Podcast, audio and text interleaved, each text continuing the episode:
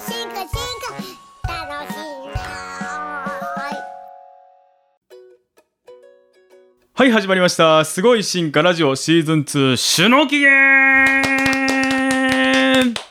えーこのラジオはですね生き物の、えー生態や進化を、えー面白くかつ、えー分かりやすく伝えていくとそういったラジオでございます、えー話し手は高知大学の学生である僕、えー、純喜と高知大学で先生しております鈴木紀之です。この2人で、えー楽しくラジオやっていこうと思いますので皆さんどうぞよろしくお願いします、はい、よろしくお願いします。えー今回はシーズン2ということでテーマが種の起源となってますがシーズン2はなぜ種の起源なんですか？そうだね、やっぱり進化とか生態学を考えると、すべてがここにつながってくると、おお原点にして頂点ということですねそういうことだね。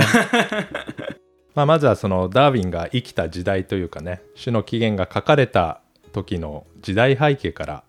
まずは紹介して、あとはダーウィンがどういう生涯を送ったのか簡単に説明したいと思います。ダーウィンはね、だいたい今から200年前に生まれて、だいたい今から150年くらい前に、まあもう150年ちょっと前なんだけど、に種の起源が出版されたんだけど、あのダーウィンが書いたってこと書いた本、ちょ僕全然知らないんで。うん。本の名前が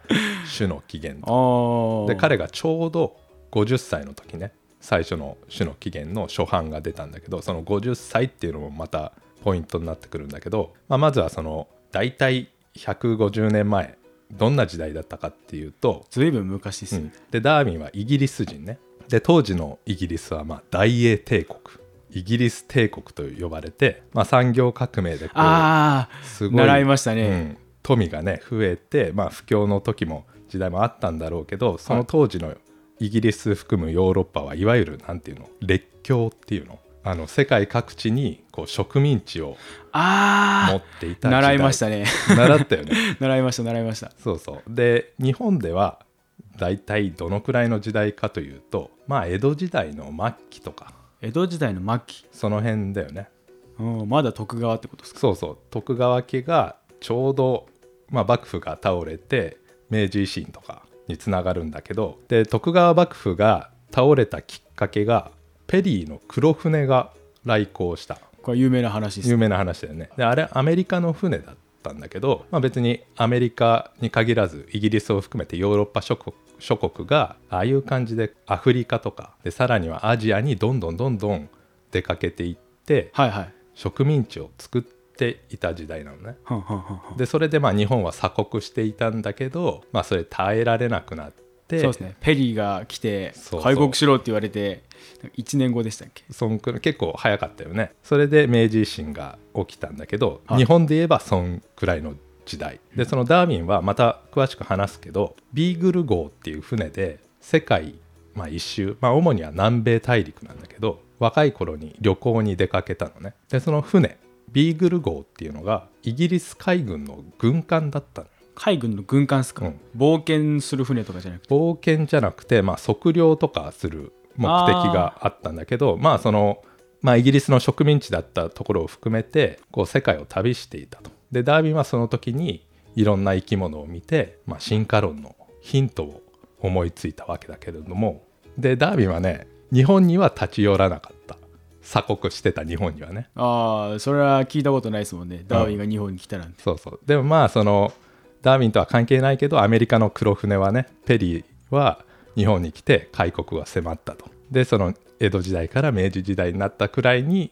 ダーウィンの種の起源が出版されたっていうことでまあちょっとね世界史と日本史がリンクしているというかやっぱそういう人々がねこう世界のいろんなことをいろんな世界がこうつながりだしたね。そういった時代だったと思います。うんでなんで種の起源が彼が50歳の時に出版されたかっていうとこれがまた当時のねそのと人々の世界観っていうのかな。それが重要でなんでかっていうと種の起源というか進化論はダーウィンが結構若い時にもう思いついてたわけよ。30くらいの時にはもうアイデアが思いついてたんだけどでそれすぐ発表せずに内に秘めていたわけ。それなんでですか？それはなぜかというと当時のイギリスというかヨーロッパの人たちはみんなそのキリスト教をすごい信じていてキリスト教の世界観に染まっていたの。でその聖書の教えっていうのが地球上の生き物いろんな種類いるけど種は変わらない。神神様が作った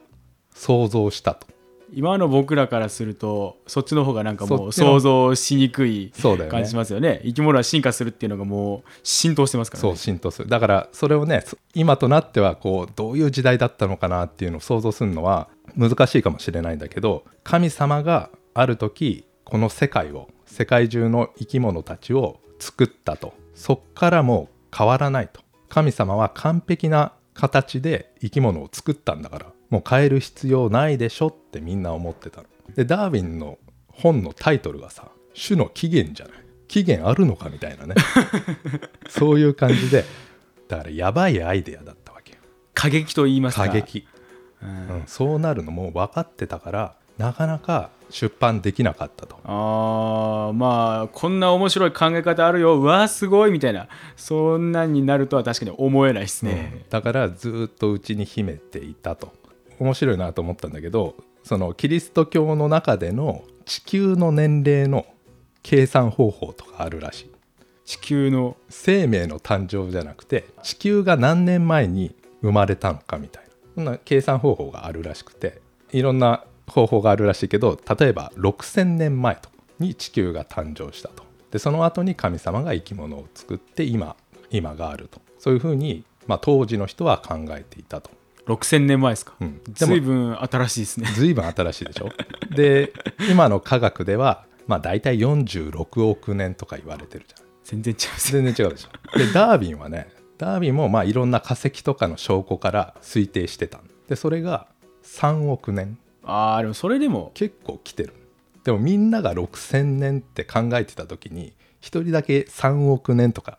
言っちゃってたわけよ。あー。だからいやそんな長くないでしょみたいな。でなんで50歳で「種の起源」を出版したのかというとそうですよ。本人としてはもうちょっと粘りたかったらしい。粘るってどういうことですか、粘るっていうのはこう絶対にこんなアイデアに対しては反論が来るからそれのその反論に応えるためのいろんな証拠とかアイデアをこう探してもう絶対これでいいっていう感じで準備をしてガチガチに固めてもう俺はどういう質問されても答えられるぞと、そうそう。してたんだけど、はい。でもちょっとせかされる感じで種の起源を出したのね。せかされたんですか？せかされる、うん、でそのきっかけがあるんだけどそれ何かというとそのもう一人ねウォレスっていう人がいたのこれもイギリス人で。僕知らないですね、うん、でウォレスっていう人もまたすごくて。でダーウィンと同じように、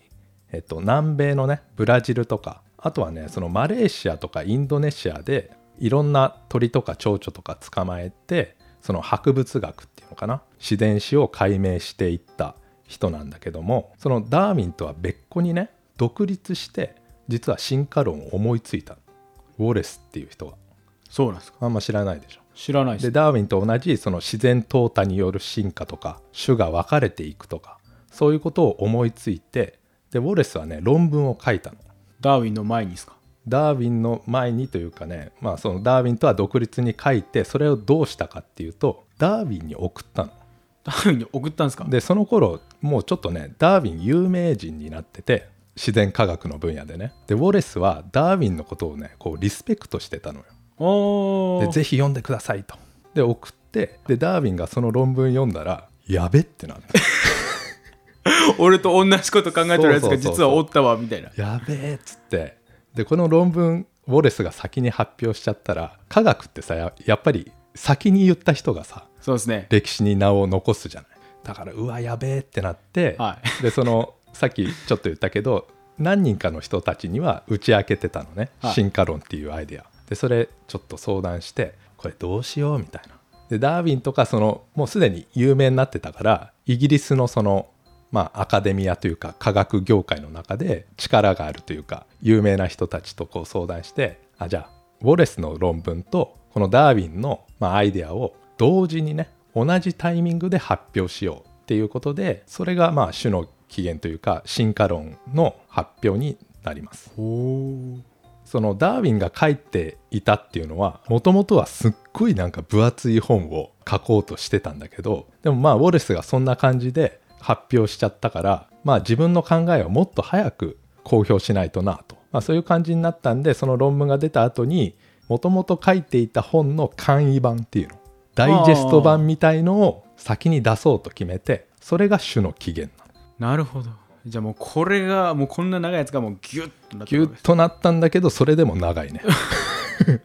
本当にすごい長い本です。でそんな事件があったからね科学史というか科学の歴史の中ではねそのはい。ウォレスとのやり取りって面白いんだけど生涯にわたってウォレスはこうダーウィンをこうリスペクトしていたというかね。こうなんか俺が先に言ったのに同時に発表にしやがってとか。あってなってもおかしくないですけど、ね、今思うとねおかしくないんだけどウォレスからするとああのダーウィンと同じことを思いついてあ同じタイミングで発表できたんだみたいな感じで手紙がね残ってます。仲良かったってことですね。はい、でその「種の起源」っていうのはダーウィンのね代表作というか世界を変えた著作なんだけどもダーウィンはねそれ以外にもいろんな本を出しているというか進化論以外にもいろんな研究を実はしています。ほんとねすごい。すごいですか？で例えばなんだけど高校の生物の教科書でダーウィンが2回出てきてその進化論のところともう一つ出てくるのが植物のね巻きひげの研究とか、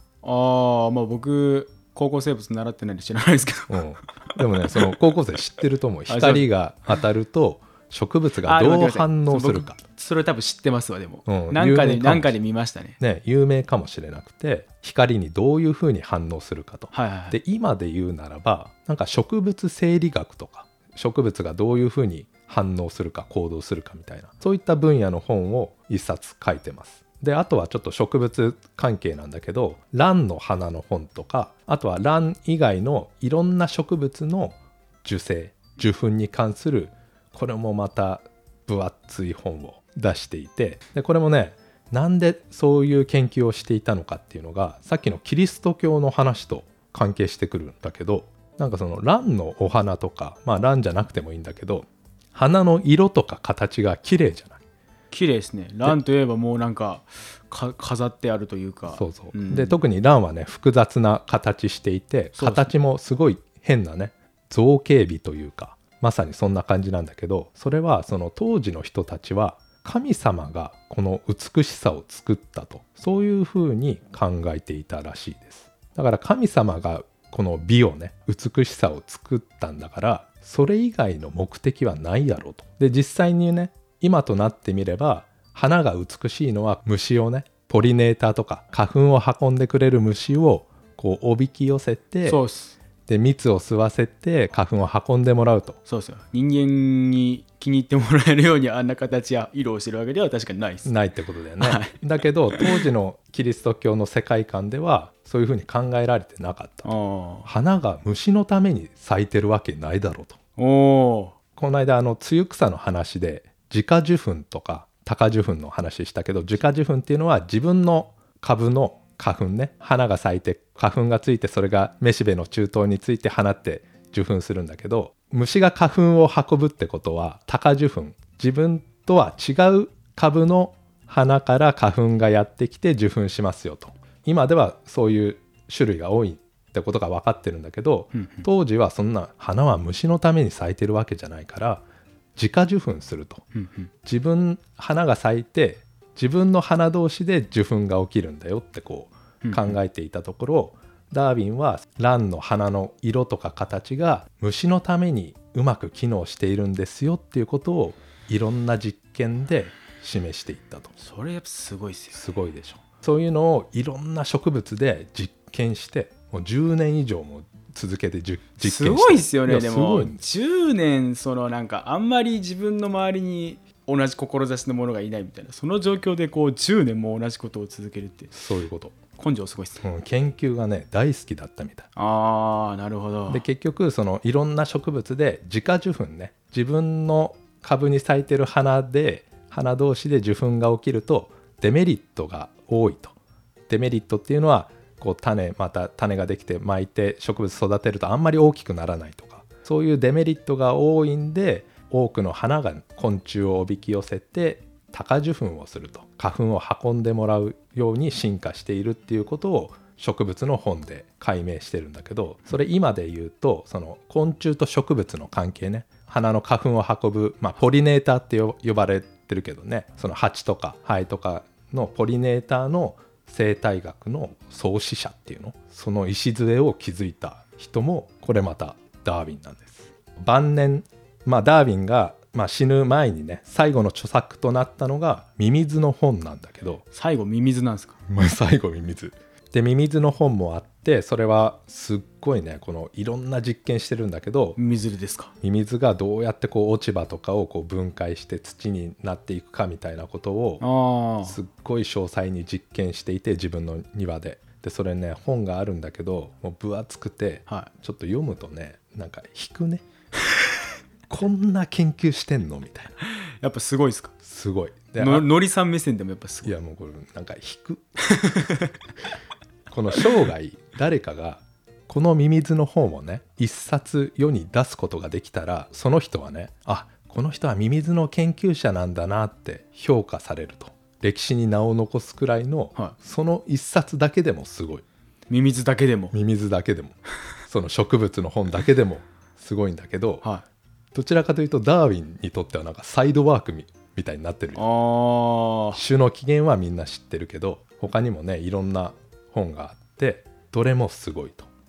やっぱすごいですね。で結局ダーウィンいっぱい実験したって言ったけどダーウィンのその生涯の職業何だったと思う。研究者じゃないんですか？研究者なんだけど誰に雇われてたと思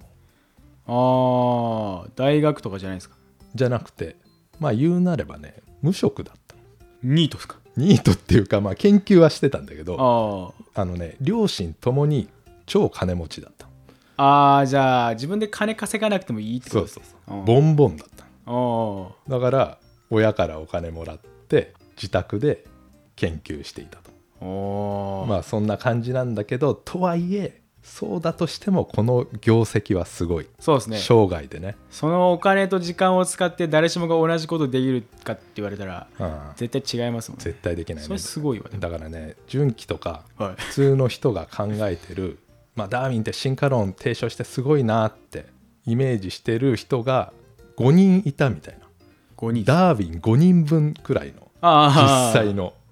業績というか成果はねそんくらいのなんか生物学にいろんなことを成し遂げた人ですね。なるほど。でダーウィンはその自宅で研究してるって言ったけどまあ有名な家があってそのダウンハウスと呼ばれている家があってダウンっていうまあ地名なんだけどあそこに移り住んでで僕もね、まあ、ダーウィンのファンとして10年前くらいに行きましたけど。行ったんすか？行った行った。イギリスにね。まあ聖地みたいなもんだから。ね聖地聖地巡りみたいな。そうだねでもともとねそのどこに住もうかなとかダーウィン考えていたらしくてロンドンってさ、まあ、大都会でロンドンですね。ねすごいなんか人混みがねあれでこう喧騒って感じだったんだけど、まあ、その研究者仲間はたくさんいたからまあロンドンもいいかなとか思ってたらしいんだけどなんかあとはねその当時そのなんていうの？梅煙っていうの？こう工場からの煙とかが、まあ、今でいう公害だよね。そういうのがひどかったらしいロンドン、まあ、空見てもすすで霞んでいるみたいな。嫌っすね。でそういうのが嫌だからちょっと郊外に家をね建てたのかな？元からあったのかちょっと分かんないけどダウンハウスというところに移り住んでで自分はね別に就職というか大学の先生であるわけでもないんでひたすら研究と、まあ、実験とそのあと本の執筆に生涯を捧げたというそういう人生でねやっぱ最初の方にそのキリスト教の世界観の中でこの進化論を思いついたのがすごいって言ったけどじゃあ別にあの例えばアジアのね中国とか日本でもね150年前に進化論って出てきたのかっていうとまあそうじゃないよねキリスト教の世界観なかったけど誰も自然淘汰によって生き物が進化したっていうのはダーウィンとねウォレスが出てくるまでは誰も思いつかなかった。そりゃ思いつかないでしょう。ねすでにその例えばイギリスだったらニュートンとかはあもっと前の時代の人で微分を作りましたと。数学。あとは物理学だよね、まあ、古典力学っていう分野作りましたと。あとはまあニュートンも天才なんだけどあとは光とかね色とか何何なのかみたいなことを最初に言った人がニュートンで、まあ、まさしくイギリスが生んだ天才だったんだけどそれはそれでまたそれはすごいですね。それですごいんだけど別にそんな頭いい人でも進化論って思いつかなかったわけだよね。まあニュートンも神様信じていて神様が作ったこの世界をすごい合理的に説明しようとした人なんだけどで自然淘汰とか進化って学べばその定義とかは、まあ、理解できると思うんだよね。あの言われてみればあそうだよねって分かるはずなんだけど公式を覚えるみたいな感じですね。教科書に載ってるのをペラッと見てあこういうふうに使うんだな、三平方の定理はみたいな、うん。そういう感じってことですね。そうだね。でもね数式とかもないし言葉でね理解できるんだけどそんなことが150年前まで人類誰も思いつかなかったっていうところが、まあ、単純じゃないんだろうね進化って。だそういうところを、まあ、種の起源を読みながらというか、まあ、この「すごい進化ラジオ」通してねやっぱ進化とは何かというか自然淘汰の考え方をね是非一からというかね分かりやすく話していければと思っています。今日はこの辺でありがとうございましたありがとうございます。